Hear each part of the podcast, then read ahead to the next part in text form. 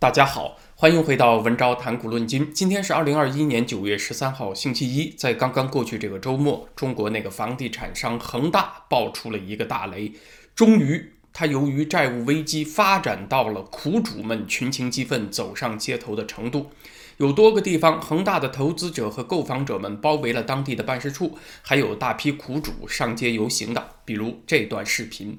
目测游行队伍有上千人，因为示威者当中有人打出牌子，写着“恒大诈骗”，所以可以验明正身啊，确实是恒大问题引发的游行示威，而不是以前的某次什么示威。恒大在深圳总部的情况可以说是最为混乱的，有上百人冲进了总部的大厅。要求恒大还债和兑付金融产品，有警察和保安在现场组成人链。从照片上看是这样，阻挡人群，可见现场的情绪呢相当激动，冲突也挺激烈的。那怎么突然间这个矛盾被引燃，搞得这么激烈呢？啊，也是有触发点的。在上个星期发生了两件事情，一个事情是九月八号传出消息，恒大的理财产品恒大财富。爆雷了啊！没有办法兑付，没法还本付息了。这个消息在投资者当中引发了剧烈的震动。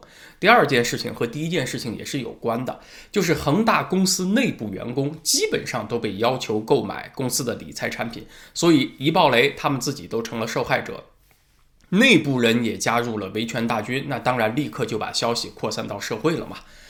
有视频显示，九月十号就有恒大的员工在公司总部那边举牌抗议，说恒大坑害了员工啊，所以员工内部不满情绪也是蓄积已久。不仅有这个购买公司理财产品爆雷的问题，还有欠薪的问题。大纪元时报在上个星期采访了几名恒大的员工，反映拖欠工资很严重啊，从拖欠这个售楼人员的佣金到拖欠工资都有。所以呢，恒大从里到外，从公司内部员工到社会上的投资者和购房者们、苦主们的怒火是蓄积已久了。它并不算是突然间冒出来的，它算是一头众所周知的灰犀牛。但是在刚刚过去这个周末，它算是一轮大爆发。那这些消息呢？我早上搜了一圈，在国内的门户网站还有自媒体上没什么报道，所以我是从推特还有一些海外媒体上获得消息的。所以，从二零一八年中国互联网金融暴雷以来，我们再次看到了有金融难民走上街头，而且规模比二零一八年那回还要大。那么问题很自然就来喽：当局能不能像扑灭二零一八年金融难民怒火一样，这回也把恒大难民给维稳了呢？答案是，就算能，难度也要大得多。第一个原因呢，恒大难民的成分远比 P2P 金融难民要复杂。恒大难民当中，金融难民只是一部分，就是购买了恒大理财产品的这部分难民。剩下的呢，还有恒大的工程项目的承包商、供货商向恒大要债的啊，他们不算是金融难民。还有跟着包工头一起来讨薪的农民工啊，反正他们怎么逼包工头也逼不出钱来，对吧？冤有头债有主，包工头一想，干脆我就领着你们一块儿去找恒大闹算了，还能给恒大增加点压力啊，能够要出来点钱，大伙分了。除此之外，还有恒大的内部员工，以及呢楼盘烂尾以后等着交房搬进去的购房者，他们通通都是恒大难民。二零一八年这个互联网金融暴雷的受害者呀，他只有在一部分和这一次恒大难民相重叠，其他的都是一八年那回没有的。那么难民成分一旦复杂以后啊，他就很难有一个周全的解决方案来稳定各类人群的情绪。你说？你应该先照顾谁的诉求吧？你说先解决楼盘烂尾的问题，赶紧完工交房，让房奴们先安心了。那人家理财产品的难民就不干了，是不是有点钱也得分我一碗粥啊？也得给我解决点问题呀？那你说先解决欠薪人员的问题，那其他几部分难民又不干了。你只要优先照顾了某一类诉求，他都会刺激其他难民啊！我们得赶紧的，再晚就没有我们的粥了。相当于鼓励他们以更加激烈的方式来维权，所以除非政府紧急带给恒大一笔纾困金，否则恒大他自己的财力呢又不可能做到面面俱到，他就照顾不到各种诉求啊，这么成分复杂的难民群体，你就很难安抚。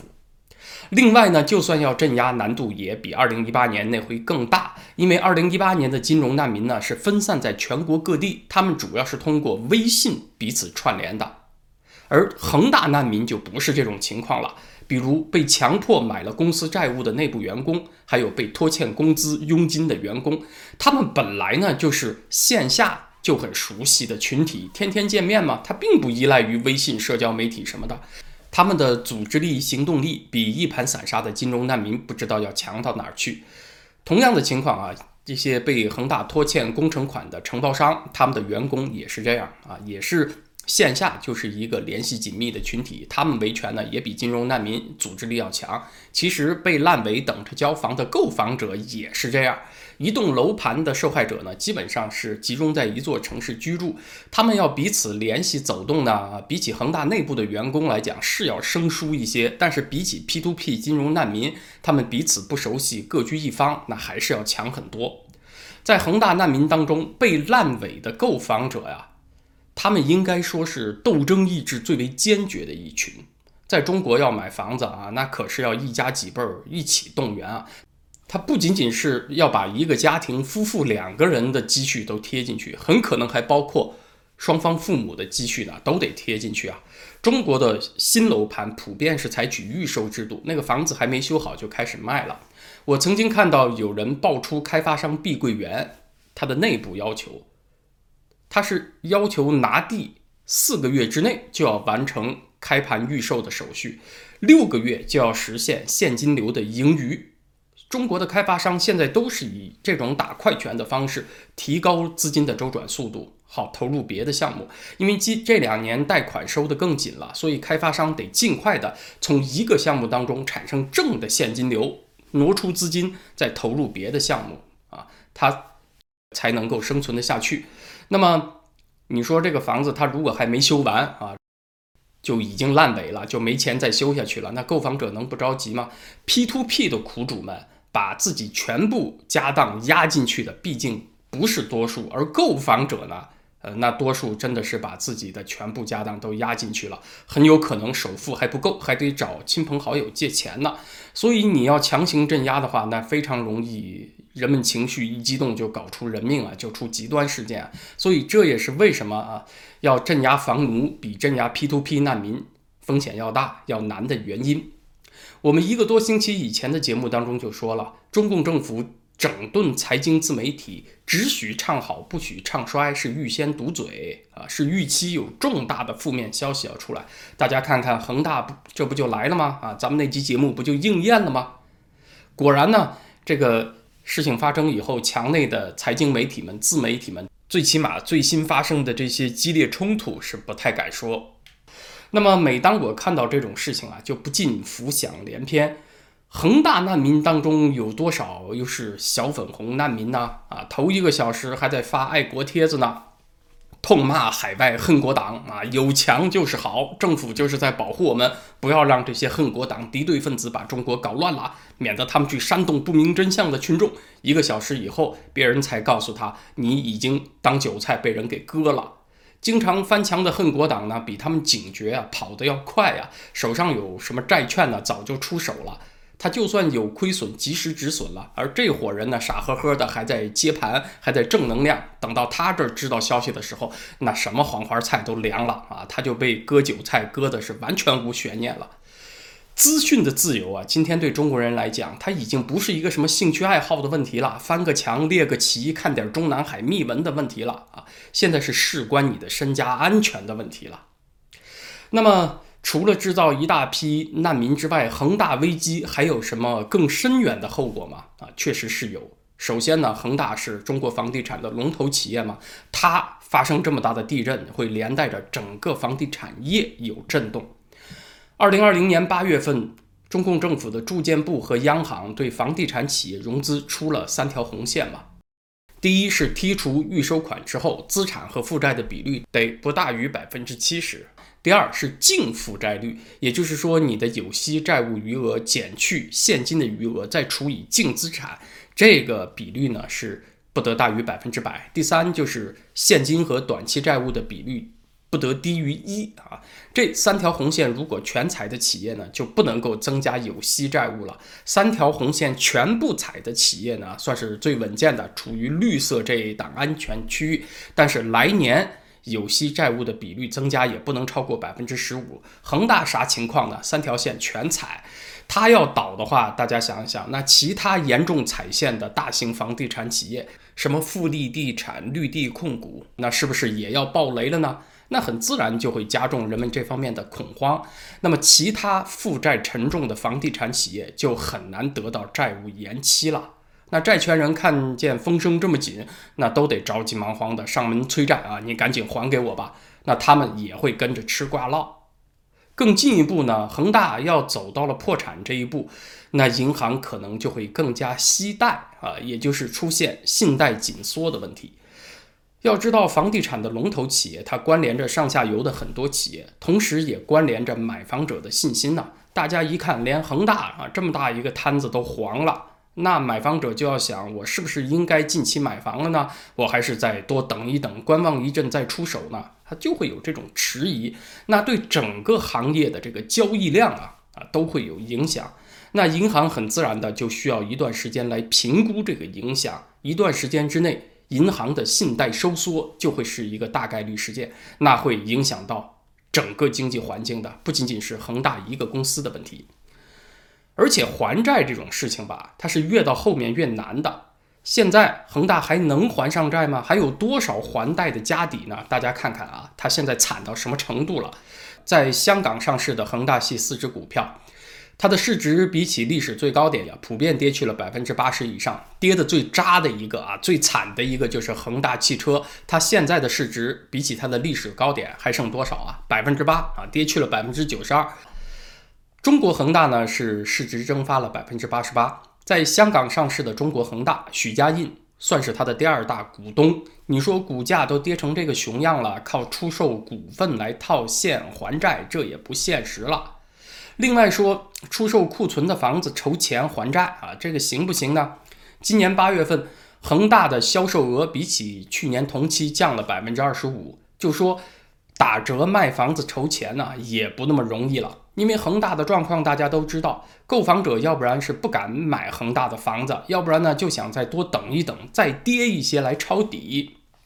所以说呢，韭菜和镰刀的角色有的时候啊也是互换的。有的有心计的韭菜呢，也想趁着开发商的危难，小小的收割你一把啊。恒大汽车呢也是这样啊，咱不是说呃恒大卖出去的汽车啊，恒大汽车现在没做出产品呢。之前说今年第四季度要开始试生产，结果八月份却爆出巨亏，而且说正在准备出售部分股权。咱们是说恒大汽车这个公司。也是说要卖要卖很长时间了，但是潜在的买主呢，也是想等着你再多跌一些再来抄底啊，等到了白菜价再买。所以说还债这事儿啊，越往后越难。你那些流动性好的优质的资产都卖光了，那剩下的呢，都是等着抄你底的人了。那这么说起来，是不是政府如果不出手，恒大这回真的完了呢？就过不了这一难了呢？还真的是这样。说到这儿啊，有这么多震撼性的后果，那习近平会不会到最后一刻又回心转意，再拉恒大一把呢？啊，其实捞人这个事儿啊，也是越往后越难出手的。为什么呢？因为恒大把它的优质资产卖出去了，自然就影响到了它日后的盈利能力。你没有盈利能力，再给你增加债务，你怎么还债啊？这两年恒大融资已经很难了，它现在的库存楼盘是打折在卖。既没办法取得新的资金，他自己的现金积累慢慢也会花光，砸锅卖铁以后，他就失去了日后创造现金流的能力嘛。到这一步，你再救他有什么意义呢？不过就是把暴雷推迟一些而已，但是增加了日后暴雷的惨烈程度。所以真到了这一步啊，恒大真的就很难救了。到这一步啊，真的就叫虽有智者，不能善其后也。归根到底呢，要怪还是得怪中国经济结构的畸形，造成房地产行业绑架了国民经济。什么地方要依靠卖地取得财政收入啊？GDP 增长也靠它。那么个别有背景的房企呢，就以大规模举债的方式，短时期突击扩大规模，造成了今天的状况。这里的利益关系盘根错节，到今天你想要动它，那就跟切那个中枢神经上的肿瘤差不多。你想不伤到其他神经，已经是做不到了。不切呢，就是等死；切呢，就是个赌，很大概率也会死。那习近平怎么抉择呢？就看接下来这几天了。尽管说恒大危机激发民变，它酝酿有一阵子了，是一头灰犀牛，不是一个完全预料不到的事儿。就在两个月之前，还出了这么一事儿嘛。重庆由于这个停车位的纠纷，业主就和恒大公司起了冲突。尽管说他不那么意外，但是呢，从九月十号到十二号这几天。恒大难民集中上街，多个地方恒大办事处受到围堵。他事情发生的太集中了吧？还是让人不免怀疑背后有人为操纵的因素。其实，在中国要操纵民众啊，也没有很多人想的那么难。在中国的商业竞争环境里面，它就经常发生。比如特斯拉在上海的车展被人黑，还搞出了很强的舆论声势，明星之间的相互举报等等。在中国就有专门的那种所谓营销公司、专业推广团队。那些水军从业者，他线上线下都很有办法。就恒大这个事儿来讲啊，呃，要把这些苦主们动员起来去干点什么事儿啊，也不那么难。你只要把负面消息在特定人群当中扩散，再有一些活跃分子鼓励苦主们迅速行动，就能够减少损失。那很容易就能够制造起一些声势的。这事儿就别说水军了啊，恒大公司自己就很会干。去年就流传出过一份死给你看的汇报书嘛。恒大公司向广东省政府请愿啊，要求出手援助，否则一旦他不能够到时间兑付某位所谓战略投资人的本息，后果就多么多么严重。